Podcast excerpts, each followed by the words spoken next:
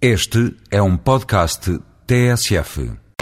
Definida em 2000 durante a presidência portuguesa, a Estratégia de Lisboa foi revista em 2005. Carlos Zorrinho, coordenador nacional para a Estratégia de Lisboa, mostra a seguir as novas regras. De alguma maneira, o, a Estratégia de Lisboa em 2001 foi excessivamente ambiciosa e quis agradar, em certa medida, também a todas as áreas. Em 2005 houve uma muito maior focalização, a focalização, como digo, no crescimento e emprego, de uma forma muito pragmática, porque era isso que estava em causa como base, até para dar um passo atrás, para depois se ganhar fogo, para dar dois passos em frente.